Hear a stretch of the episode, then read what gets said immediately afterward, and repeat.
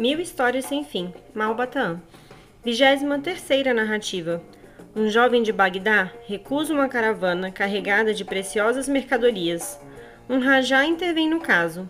Das mil histórias sem fim, é esta a vigésima terceira. Lida a vigésima terceira, restam apenas 977. Em Bagdá vivia, outrora, um jovem muçulmano chamado Ibrahim ibn Tabir, que passava os dias descuidado em festas e banquetes a gastar, sem pensar no futuro, a prodigiosa herança que lhe deixara o pai. Cedo viu-se o herói reduzido à penúria extrema.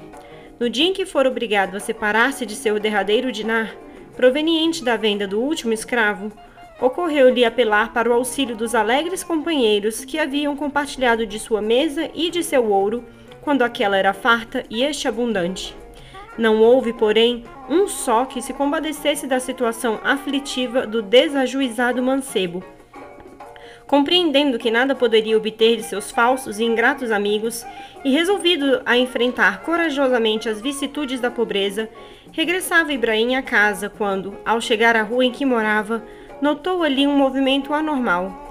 Vencendo a custo a massa de curiosos, deparou ele uma grande caravana que parecia vir de longe, com seus guias condutores e cameleiros.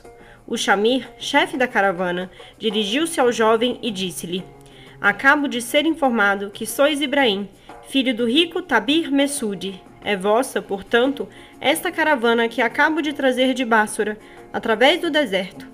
Convencido de que o Shamir estava enganado, Ibrahim, que era honesto e incapaz de apoderar-se de qualquer coisa que não lhe pertencesse, respondeu: Estás enganado, ó amigo. Esta caravana não me pertence.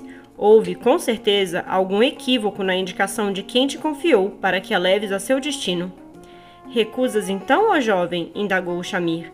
Recusas essa caravana tão rica, pois vem carregada de preciosas mercadorias. Recuso, replicou com segurança Ibrahim.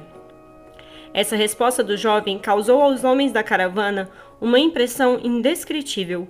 Gritaram todos alegremente: Alá! Alá Kerim! Alguns arrancaram os tubantes e rasgavam as vestes entre risos estrepitosos. O próprio Shamir chegou a rolar pelo chão, a rir como um faquir demente. Ibrahim, surpreendido por tão inesperada manifestação de regozijo, agarrou o cavara cavaraneio-chefe pelo braço e gritou-lhe, enérgico: Que significam essas risadas e chacotas? Por que ficaram todos tão contentes com a minha recusa? Exijo que me expliquem o mistério desse caso. Diante de tal intimação, o Xami resolveu esclarecer o sucesso. Deveis saber, ó jovem tão bem dotado, que o vosso pai tinha em Bássora um sócio riquíssimo chamado Ahmed Bakari, que possuía, além de muitas terras e rebanhos, palácios, camelos, escravos e joias de grande valor. Sentindo-se um dia gravemente enfermo e certo de que o anjo da morte não tardaria a vir arrebatá-lo deste mundo, o generoso Bakari chamou-me para junto de seu leito, pois era o seu empregado de maior confiança, e disse-me: Dentro de poucos dias deverei, deverei comparecer perante Alá, o Altíssimo. Não quero, entretanto, deixar este mundo sem pagar as dívidas que contraí. Logo que eu morrer, levará em meu nome a Bagdá uma caravana de 30 camelos, carregados de estofos, tapetes e joias. Essa caravana deverá ser entregue ao meu velho amigo e sócio Tabim Mesud em pagamento de uma quantia que há tempos me emprestou. Sei que Mesud é riquíssimo e de um espírito de generosidade sem igual. É bem provável, portanto, que ele não queira aceitar, como aliás já tem feito, o pagamento do dinheiro que lhe devo. No caso de ser recusada, a, a caravana deverá ser repartida equitativamente entre os homens que a conduzirem. Jurei, pelo livro sagrado, que obedeceria cegamente às instruções de meu amo, e no dia seguinte, ao seu enterro, despedi-me das quatro viúvas e pus-me a caminho para esta cidade. Logo que aqui chegamos, soubemos que o velho Tabir Mesud já havia falecido, tendo deixado um filho único chamado Ibrahim. Esse jovem, acrescentaram ainda os nossos informantes, está reduzido à maior pobreza, por ter esbanjado em mil festins os bens superabundantes que lhe deixara o pai. Fiz sentir aos meus honestos caravaneiros da jornada que nada poderíamos esperar, a não ser uma modesta paga dos nossos trabalhos, pois era bem certo que um rapaz pobre não iria recusar uma caravana tão valiosa. Depois de pequena pausa, o velho Shamir continuou.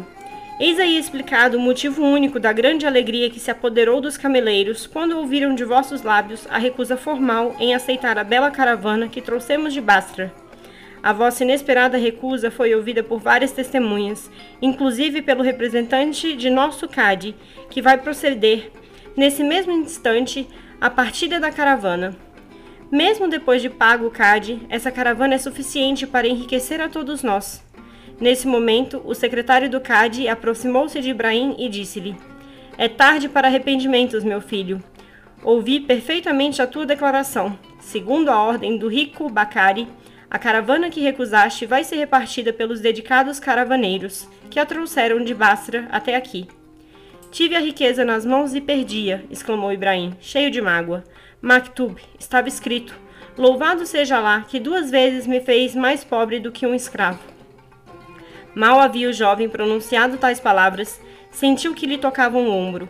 Voltou-se rápido e viu diante dele um homem alto, de cor bronzeada, ricamente trajado, que ostentava na cintura um longo punhal indiano e na cabeça um turbante de seda amarela, onde cintilava um grande brilhante azulado.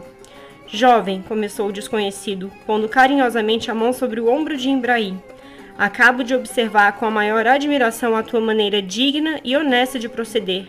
Recusaste uma caravana inteira, carregada de ricas alcatifas, porque estavas convencido de que ela não lhe pertencia e, como bom muçulmano, aceitaste sem revolta os decretos do Onipotente.